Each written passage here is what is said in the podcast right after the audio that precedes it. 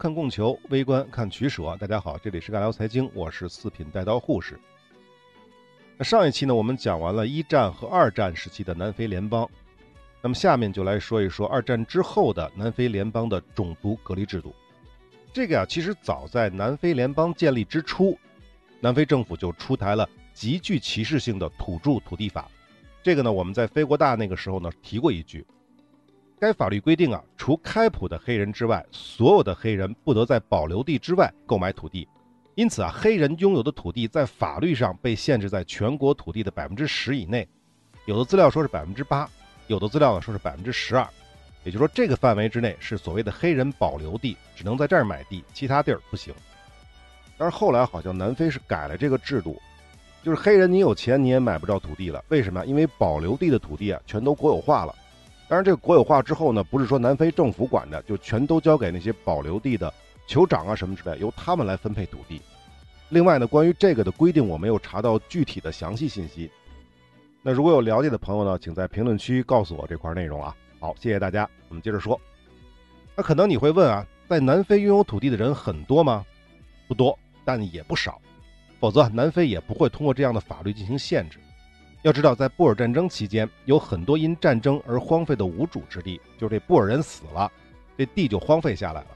那么在战后呢，一些极其勤奋的黑人通过做买卖啊、做矿工啊赚的钱，从政府的手里就买下了这些无主之地，甚至在约翰内斯堡附近有很多土地就被黑人买了下来，用于种植谷物，并销售给金矿的那些人。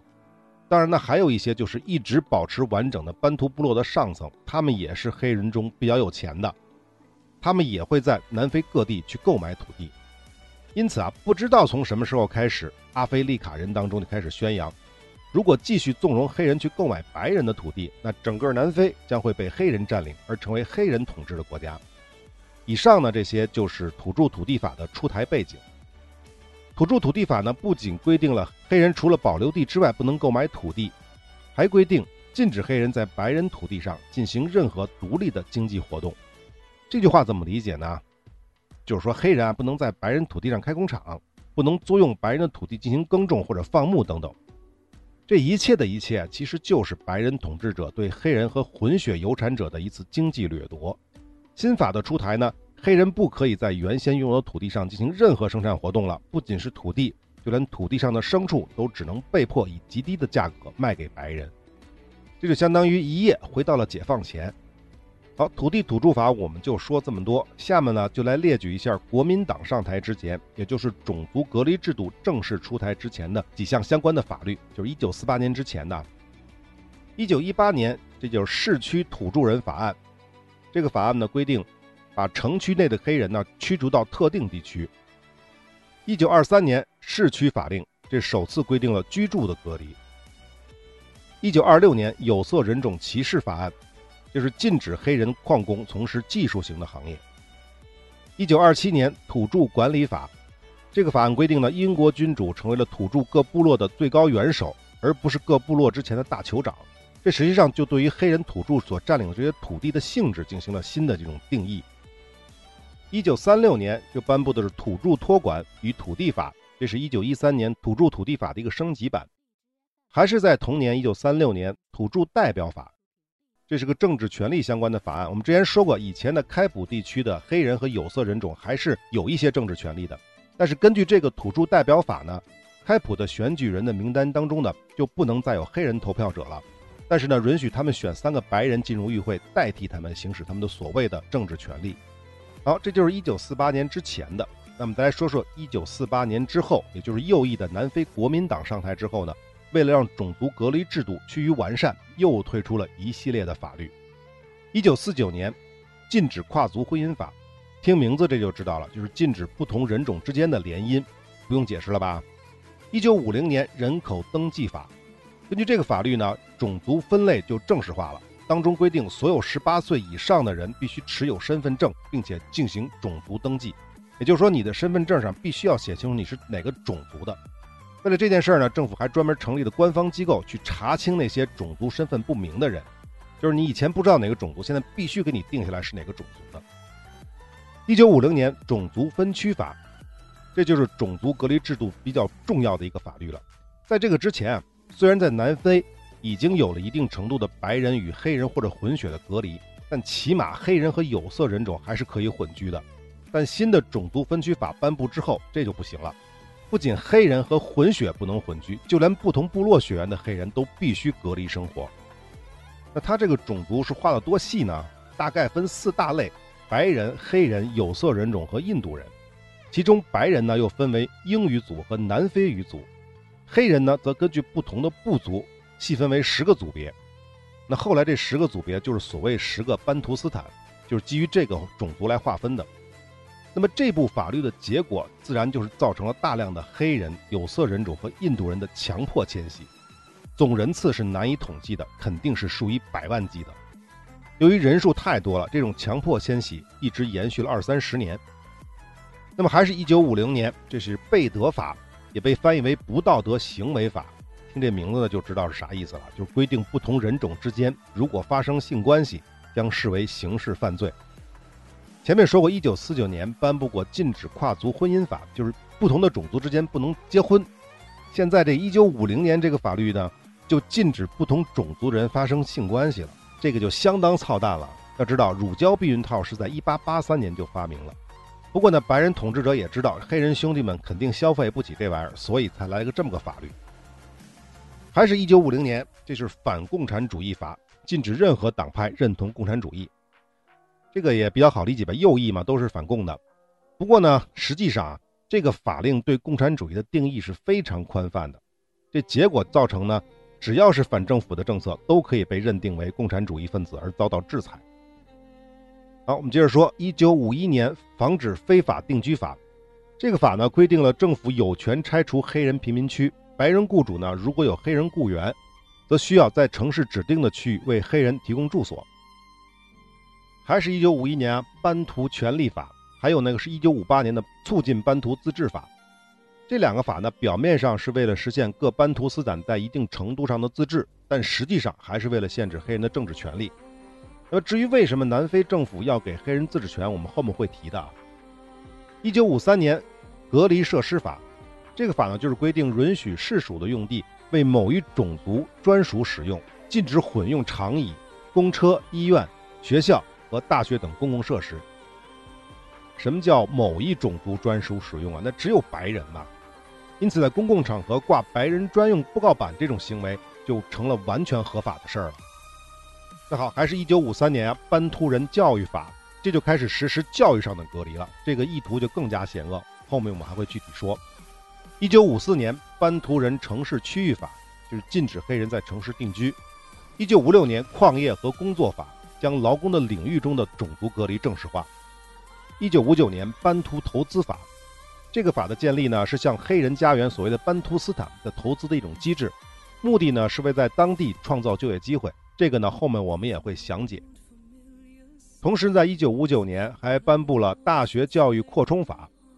这个法的目的呢，就是为黑人、有色人种及印度人建立单独的大学。那么，他们这种大学建立之后呢，原有的那些好大学就不再允许吸收黑人新生了。一九六七年，国家规定呢，政府将停止白人社区的工业建设，并将这些工业呢，全部都转到黑人家园。说白了就是南非的工厂啊，就是低端工厂集体转到黑人区。好，简单就说这么多了。其实南非在历史上啊颁布过的与种族隔离和种族主义相关的中央及地方的法律，据说有上千部，是无法一一列举的。下面呢，我们挑几个重点的方向再仔细说一下。第一个呢，就是经济掠夺。关于这个呢，我们讲个例子啊。一九五零年种族分区法颁布之后呢。在开普省，一个混血家庭必须根据这个新法，要离开自己生活了三十多年的房子，去哪儿呢？去那个有色人种聚居区。但是呢，他们家这套房子价值四千多英镑，这个房子是搬不走的，你只能卖给政府，而政府给的估价呢，不到它价值的一半。如果他执意自己要卖的话，也不是不行，但是呢，超过政府估价的两千英镑以上的部分，要缴纳百分之五十的罚金。如果这家人在规定时间之内以三千英镑出手的话，他到手也只有两千五百英镑。也就是说，这个法律的颁布造成了在白人区拥有房产的黑人和有色人种家庭，因为被迫迁居造成的不动产损失大概是一半左右。而损失的这部分呢，基本上都是被政府给拿走了。此外呢，为了解决从白人区驱逐出来的黑人的居住地，南非政府呢，在很多城市的郊区建了所谓的新区来容纳这些黑人。这也就是说，前面说过的防止非法定居法。但是呢，要知道这些被赶出来的黑人啊，以前都是住在城市的贫民窟里面，虽然条件不太好吧，但是可以走路上下班。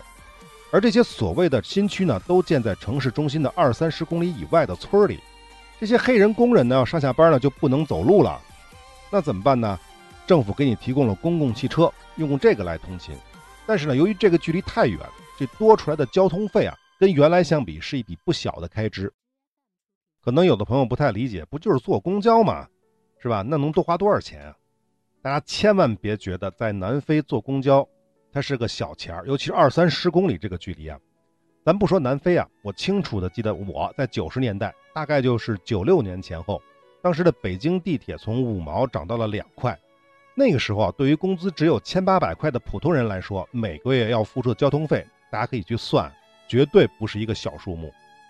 要知道，在中国啊，现在公交、地铁的费用相比我们的收入已经没有那么高了，那是因为有市政补助。而在四五十年代的南非，白人政府有可能给黑人公交补贴一分钱吗？显然是不会的。所以这个费用其实非常高。因为这个原因啊，一九五六年，南非的兰德地区就爆发过大规模抵制公共汽车的运动，而他们具体抵制的方法就是每天不坐公共汽车，徒步几十里地上下班。还有啊，因为种族隔离制度的全面实施，这造成了南非工人的工资水平是一路下跌。要知道，百分之十最贫瘠的保留地是根本不可能养活南非百分之八十的黑人人口的，因此绝大部分黑人唯一的选择就是外出做工。为了得到白人工厂或者农庄的工作机会，他们只能把自己的工资压到最低，而白人老爷们就可以得到更大的利润空间。在这种情况下，还要通过交通费进一步剥削黑人，可以说是无耻到了极点。我们接着说啊，种族隔离制度的开启啊，在南非经商的印度人他损失也非常大。为什么呢？因为这些印度人很多都是开小卖店啊、小餐馆之类的。那既然是小卖店、小餐馆，那肯定得开在居住区，而不是商业区。因为我这个前提是小卖店和小餐馆，所以它是在居住区，而不是商业区。那么在居住区呢，就主要靠的是邻居们的消费来讨生活。但是根据政府的新规，印度人是被迫集中在一起生活，这就造成了大量的印度人破产。我不知道你想明白没有？大家想一想，一个小区里面一百户人，五十户是开小卖店的，五十户是开餐馆的，那不破产还等什么呢？不过呢，有意思的是，政府这么搞的目的其实并不是想干其他的，他就是想把印度人挤走。但实际上，二战之后一直到一九六零年代，整个南非的印度人回国也就一千多人。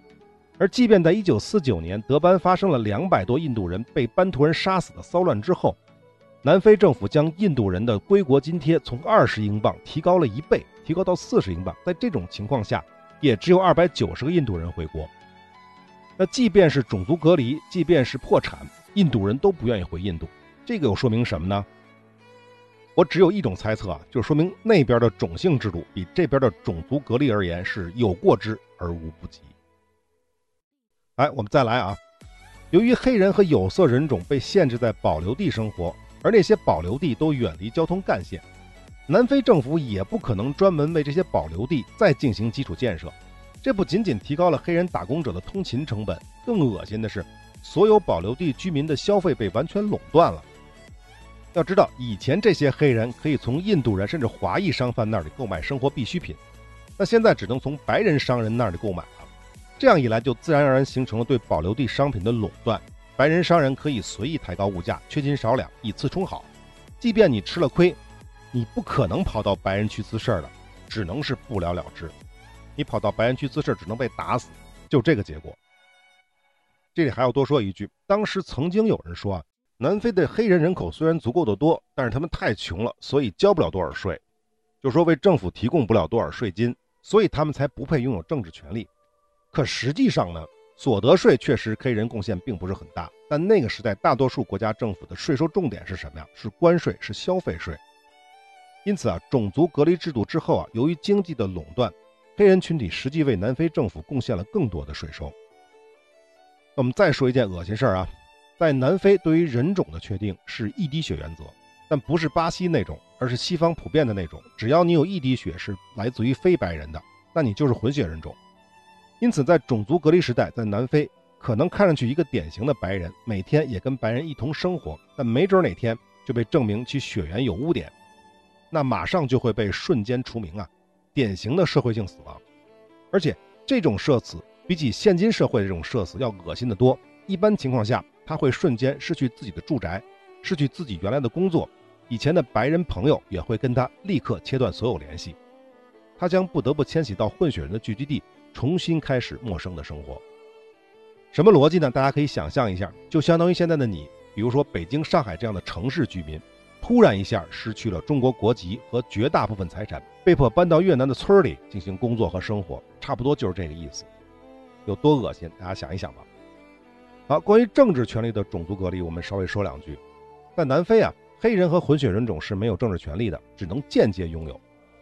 那怎么个间接拥有呢？说实话，可能这个材料的译者啊自己也没看懂，译的是乱七八糟。我大概说一下我的理解啊，就是在某些地区啊，黑人可以选举几个白人议员来代替他们发声，但比例和人数都非常有限。我们前面说过，在开普地区就是三个，因此这种政治权利有和没有就那么回事儿。不过呢，二战之后，为了应对新的国际形势，尤其是民族自觉的独立浪潮，一九五一年前面说过，南非颁布了《班图权利法》，南非政府开始在黑人聚居地设置基层部落立法议会。到了一九五六年，在纳塔尔和开普接壤的科萨人保留地特兰斯克建立了地区级别的立法会。但议员呢，必须由地方行政长官来任命，而不是选出来的。一九五九年，特兰斯克议会出台了第一部关于提高班图人自治权的地区法律。要说啊，这基本上就是南非政府能允许黑人政治权利的极限了。但是到了一九六零年，德兰士瓦州爆发了反通行证法的运动，几千人前往当地警察局示威，政府军为了镇压黑人的集会，开枪打死打伤两百多人，具体死了是六十九个人。这就造成了全国五十多万工人的罢工，这个事件被称为沙佩维尔惨案。那为什么黑人要反对这个通行证法呢？因为在很长时间里啊，黑人啊，南非的黑人身上要带很多通行证，否则他是寸步难行。比如说居住许可证、住宿许可证，还有雇主签发的工作证明。这个工作证明啊，根据规定，任何白人记住是任何白人都可以给黑人颁发的。甚至是白人家的小孩，只要会写字，就可以给家里的黑人保姆手书工作通行证。大家都知道这个东西有多恶心了啊！还有一个叫做宵禁通行证，这是夜班工人专门用的。那么这次事件就是沙佩维尔惨案爆发之后，西方媒体进行了报道，全球各大国家不分阵营和主义，都对南非进行了制裁。那南非政府为了缓解国际制裁对本国经济的影响，不得不在黑人政治权利方面进行了些许让步。这其中一条就是进一步改革了特兰斯克议会。那关于这个制裁，我也插一句啊：一九六零年沙佩维尔惨案之后，南非被各国进行了国际制裁。一九六三年，安理会决定对南非实行自愿性质的武器禁运，而实际上呢，世界上主要的大国都执行了这个禁运。一九七三年，非洲和阿拉伯产油国联合对南非进行了石油禁运。一九八一年，联合国呼吁对南非进行经济制裁，但此时的南非呢，身负美国的重任，什么重任我后面会说啊，所以英美等西方国家没有执行。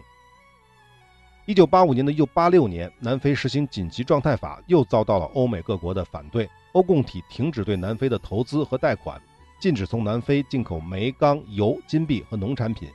禁止向南非出口石油，以及用于安全目的的计算机等高科技产品。美国在1986年通过了全面反对种族隔离法，禁止对南非提供新的贷款和投资，禁止进口南非的钨、铁、钢材、煤和纺织品，禁止美国飞机飞往南非，禁止南非飞机在美国着陆。哎，听了半天，注意了吗？为啥没有苏联？为啥没有中国？这个制裁过程当中？这很简单，因为当时的苏联和中国压根就没跟南非建交，也几乎没有什么直接贸易，就更谈不上什么制裁了。其实不止中苏啊，南非在一九八九年废除种族隔离制度之前呢，全世界只有二十二个国家和地区跟南非有邦交关系，主要就是什么英国呀、美国呀、日本啊、西欧国家和澳大利亚。为什么还有其他地区呢？很简单，因为1905年中华民国跟南非建交。哎，不对啊，1905年还没有中华民国呢。我猜这个材料上还是有错误。1905年的话，那就是大清政府跟南非建交。不过那个时候呢，还是领事级的。到了1976年，中国台湾与南非建立了大使级外交关系。1997年断交。为什么1997年断交啊？因为1998年，中国大陆政府跟南非正式建交。好，可以看出啊。到南非取消种族隔离制度之前，这个国家在明面上其实是非常非常孤立的，这也是为什么他们不得不在黑人问题上做出一些改变，哪怕这些改变只是做做样子。好，我们下面来说这个特兰斯克议会的改革。一九六二年，也就是沙佩维尔惨案之后的两年，特兰斯克会议中超过半数的议员直接由当地黑人酋长担任了，另一小半是通过选举。其中一位班图酋长成为议会的总理，这个总理实际上是带引号的啊，就是实际上没有什么太大的权利，而且呢，允许议会搞特兰斯克地区的宪法，但前提是所有的议案必须要经过南非总统的批准。另外呢，国防、外交、内部安全和部分的司法问题，地方议会都无权过问，都由比勒托利亚直接管理。什么意思呢？这从大逻辑上讲，特兰斯克地区呢，相当于成立了黑人的自治区。要知道，促进班图自治法一九五八年就颁布了，而第一个黑人自治区直到四年之后才出现。那特兰斯克地区真的实现自治了吗？从明面上来看，特兰斯克议会啊后来出台的法律当中规定了，比如说可以赎买该地区的白人土地，但实际上南非政府只是为了吸引外资，方便外国人在特兰斯克地区建工厂，在这里就可以雇佣到廉价的不能再廉价的黑人劳动力了。另外呢，虽然特兰斯克拥有了立法权和一部分的行政权，但是南非政府依然可以在不经法庭审判的情况下，逮捕和拘禁任何人九十天之久，而地方自治政府无权过问。还有，即便是特兰斯克这样的黑人自治区，种族隔离依旧，无论是工厂的办公室还是公共汽车站，到处都贴着白人专用的名牌。这一切的一切都在时刻提醒着黑人们。即便是在你们的自治区，你们依然是下等人。从根本上讲啊，一九五一年的班图权利法和一九五八年的促进班图自治法都是打着赋予黑人自治权的幌子，从根上呢还是要限制黑人的政治权利。为什么呢？很简单，你想想，全世界绝大部分国家说某个地区要实现自治，可以肯定的是，这个地区的主体民族一定是在该国是少数群体，所以才有所谓的自治概念。这种例子比比皆是吧？中国就不用说了，俄罗斯境内二十二个自治共和国，车臣、北奥塞梯等等，哪个不是少数民族啊？如果一个国家的多数群体还要搞自治，这不是脱了裤子放屁吗？这背后的阴谋是什么？还不是要限制这个国家的多数群体参政议政吗？不知道当年的南非统治者是不是听到了我刚才说的这些分析啊？所以，一九七六年，南非竟然宣布特兰斯克成为一个完全独立的主权国。其国民注销了南非的国籍，开始颁发特兰斯克的护照。一九七七年，博普塔茨瓦纳；一九七九年的文达；一九八一年的西凯斯，都按照这个模式独立建国。哎，听到这儿是不是觉得有点神奇啊？难道这些班图斯坦真的独立了吗？当然不是了，傻子都看得出来。起码来说，这些班图斯坦的土地都是零碎分散且互不相连的。什么意思啊？可以理解为，比如说美国的一个州，一块领土呢。是在华盛顿州的西雅图，而另一块领土呢是在佛罗里达的迈阿密。换句话说，这些班图斯坦是一个个的飞地拼凑而成的，而这些班图斯坦的中间呢，全是白人统治下的南非。还有啊，只要是划给这些班图斯坦的土地，全都是贫瘠的且没有矿产资源的高原腹地，哪里谈得上什么独立啊？至少在经济上都是一块块的死地。这还没完啊！各个班托斯坦的立法会和自治政府的权力非常有限，且不说所有的立法权必须要通过南非总统的批准，就连基本的外交权、国防、国内治安、交通、移民、货币、信贷和运输等等，班图斯坦政府和议会都无权过问。南非政府还专门为各斯坦设置了白人担任的总专员职位。什么叫总专员啊？就是专门负责黑人家园的内部安保问题。什么叫内部安保问题啊？大家想一想。这不就是 FBI 或者叫克格勃吗？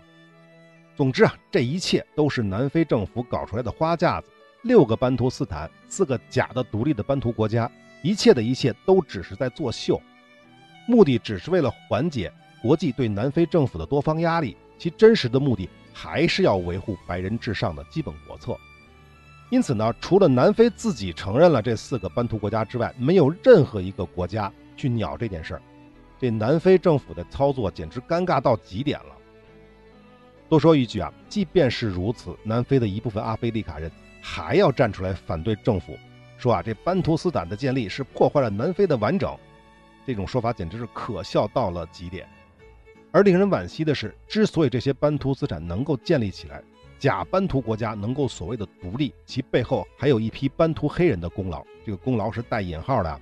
这些人就是各班图部落中的一些酋长或者是部落头目。这些人呢，为了自己的小利益，自甘堕落的成为南非白人的傀儡。他们的角色呢，其实像极了中国抗战时期的那些伪政府和伪军的头头们。好，我们再来说说教育问题。由于白人和黑人生活区是隔离的，对教育的投入自然也是各投各的。一九五三年的班图人教育法就是干这个的。显然呢，白人政府、白人的统治阶级教育资源分配肯定是不对等的。甚至呢，南非政府还在五十年代取消了对教会学校的补助。哎，这是为什么呀？你想，绝大部分基督教会基本教义都是人人平等啊，那么教会学校自然也是不管你白人黑人一律该怎么教育怎么教育，这自然就惹恼了种族主义之上的白人统治阶级。可笑的是呢，政府取消了教会学校补助的理由竟然是，教会学校总部都在国外，所以他们的教育环境非常的不好，甚至还污蔑说教会学校的利益跟南非黑人的利益不一致，等等等等，简直是胡说八道嘛！所以啊，几乎所有的非本地教派都因为此事向南非政府提出了强烈抗议。那么，除了基础教育，在大学教育方面就更加野蛮了。一九五六年开始。黑人就不再允许进入普通大学接受教育了。一九五八年才成立了非洲人学院，这个非洲人学院是专门接收黑人的，而混血人种学院要到一九六一年。即便是这样，根据一九六零年的统计，在这些非洲学院的学生依旧少得可怜。我计算了一下，加了一下，一共是一千七百多个学生。这是全国啊。这还没完，一九五八年，南非政府还规定，所有的非洲人学院不再隶属于南非教育部门。而是由另外一个部门来进行管理，资料上都没写是哪个部门啊。好，说到这儿啊，大家是不是看懂了南非的白人统治阶级的基本套路？如果没看懂，我们再稍微解释一下啊。白人和黑人之间最初最激烈的矛盾在于黑人抢了穷白人的工作，但是呢，从上面所说的可以看出，政府并没有直接把黑人从工厂里赶出来，而是继续允许黑人参加工业化建设。那么这么玩的话，这些穷白人的利益是不是就受到损害了呢？他们不就没有工作了吗？当然不是了啊。由于白人和黑人的居住区的隔离，使得无论中央还是地方政府都可以把地方建设的预算、民众福利等等这些预算更多的倾向于白人。这样一来呢，可能确实是有些穷白人被成本更低的黑人抢了工作，而导致失业。但是呢，国家的福利可以保证他们饿不死。但相同的情况下，黑人就什么都没有了，没有工作就只能被赶回保留地自生自灭。而且当时的南非还宣传说，黑人的保留地的土地呢是给黑人留着的，所以呢你在城市里打工，政府不给你任何福利，没有什么养老啊什么这些都没有。如果你以后干不动了，要回老家，老家给你分地让你养老。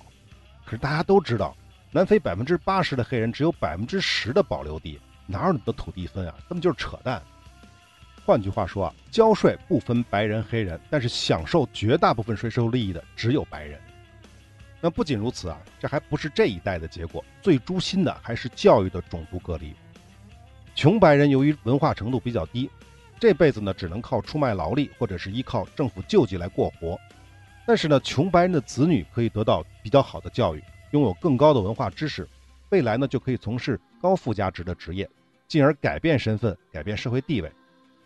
显然呢，南非的种族隔离的教育法律是把绝大部分的经费投给了白人学校，而极大的压缩了黑人学校的预算。长此以往呢，必然是白人普遍接受的教育程度要远高于黑人。也就是说，白人接受的是什么医生啊、律师啊、金融啊、工程师啊等等这些中产以上阶级的职业教育，而黑人只能接受的是最基本的劳工程度的教育。这么一代代下来。白人所从事的职业也就因此与黑人的职业天然隔离了。那么这种职业隔离所带来的进一步的职业剥削，被牢牢地打上了种族的烙印。南非的血汗工厂里就永远不缺那些廉价到极点的劳动力了。我想，这就是南非白人统治者想要达到的一种自然而然的效果。说到这儿呢，我不知道大家联想到了什么，是不是跟美国人想要达到的某种目的类似呢？最好中国人都去生产衣服、鞋子、袜子什么之类的，而美国人就去做芯片、做金融。那么现在是不是就明白了为什么美国要遏制中国发展高科技了吧？其实呢，这个对比不是最恰当的。其实最恰当的对比呢，应该是美国教育。如果大家熟悉美国教育体系，尤其是 K 十二教育体系，大家就应该知道这么一件事儿：美国的义务教育阶段，也就是小学到高中，基本上所有的州的法律都不允许对教师的业绩进行考核。也就是说，不能因为你带的班孩子成绩不好就开除你或者克扣工资之类的。甚至在很多州，没有特别出格的理由，也不能开除教师。当然，这个造成这种结果的背后。表面上的原因是来自于美国强大的教师工会，但问题是，正是由于这个原因，在美国接受 K 十二义务教育的孩子们从来没有接受过来自于学校的压力，因为学校自己也没有压力，老师更没有压力，所以呢，才有我们总会提到的所谓的美国的孩子是快乐教育。但是呢，我们可以换个说法，孩子学不学在美国没人管，老师教不教没人管，一切都要靠自觉。孩子很快乐，教师没压力，学校呢也没有所谓的排名，这种玩法呢好处自然是一大堆，但同时也造成了大部分美国人连乘法口诀表也不会，甚至连最基本的地理历史概念也没有。但是呢，美国大学可不认这套。对于美国绝大部分孩子而言，如果只是跟着义务教育体系混十二年的话，可以说根本上不了大学，更别说什么好大学了。所以真实的情况是。想要上好大学，起码从初中开始就要进行大量的课外补习。但问题是，美国的人力成本有多高啊？课外补习不是一笔小开支，美国普通家庭一般来说是承担不起的。因此造成的普遍结果就是，华裔啊、犹太裔啊，或者什么医生啊、律师之类的大中产以上的阶级，他们的子女相对而言进入好大学的概率更高。而那些非洲裔啊、拉美裔以及美国穷白人的子女。除非有特别的学习天赋，否则的话，上好大学的概率就低得多。那么在这种模式下，穷人的孩子经过了十二年的快乐教育之后呢，大多只能是去做服务员、开公交、送外卖。如果命不好，出生在犯罪率极高的黑人社区，也不排除就拿起手枪跟着老大去贩毒收保护费了。而富人的孩子呢，只要有学习的意愿，在这种体系之下，都能依旧保持在富人阶级当中呢，不至于掉队。说了这么多，大家是不是就明白了？美国的教育体系跟当年南非的种族隔离教育体系其实有异曲同工之处，只不过呢，前者靠的是经济手段开路，政治手段打辅助，而后者靠的是强权开路，经济手段打辅助。虽然不能说一模一样吧，但目的和结果都大差不差。那我们再多说一句啊，我有一个朋友，就是因为孩子对国内的应试教育太抵触了，所以呢，选择了小学毕业之后就移民了美国。可是到了美国才发现。原来在美国想要上好大学啊，孩子要付出的精力和体力啊，以及家长要付出的成本，跟在国内没什么区别。真正能够享受美式的快乐教育，只能存在于小学。可是他和他的孩子都完美的错过了，因为他是小学之后才出去的啊。好，关于教育就说了这么多，但实际上中国的教育也存在同样的问题。现在要搞双减嘛，其实也是一个道理。至于能减成什么样，改成什么样。是不是真的公平，我们就拭目以待吧。我还是比较有信心的。好，关于南非国民党上台之后正式确立种族隔离制度这一部分呢，我们暂时先说这么多。一直到一九九零年代之前啊，这种种族主义的制度没有什么本质上的差别。后面我们讲曼德拉和非国大的时候再酌情进行补充。好，本期的时间就差不多了，我们下期接着聊。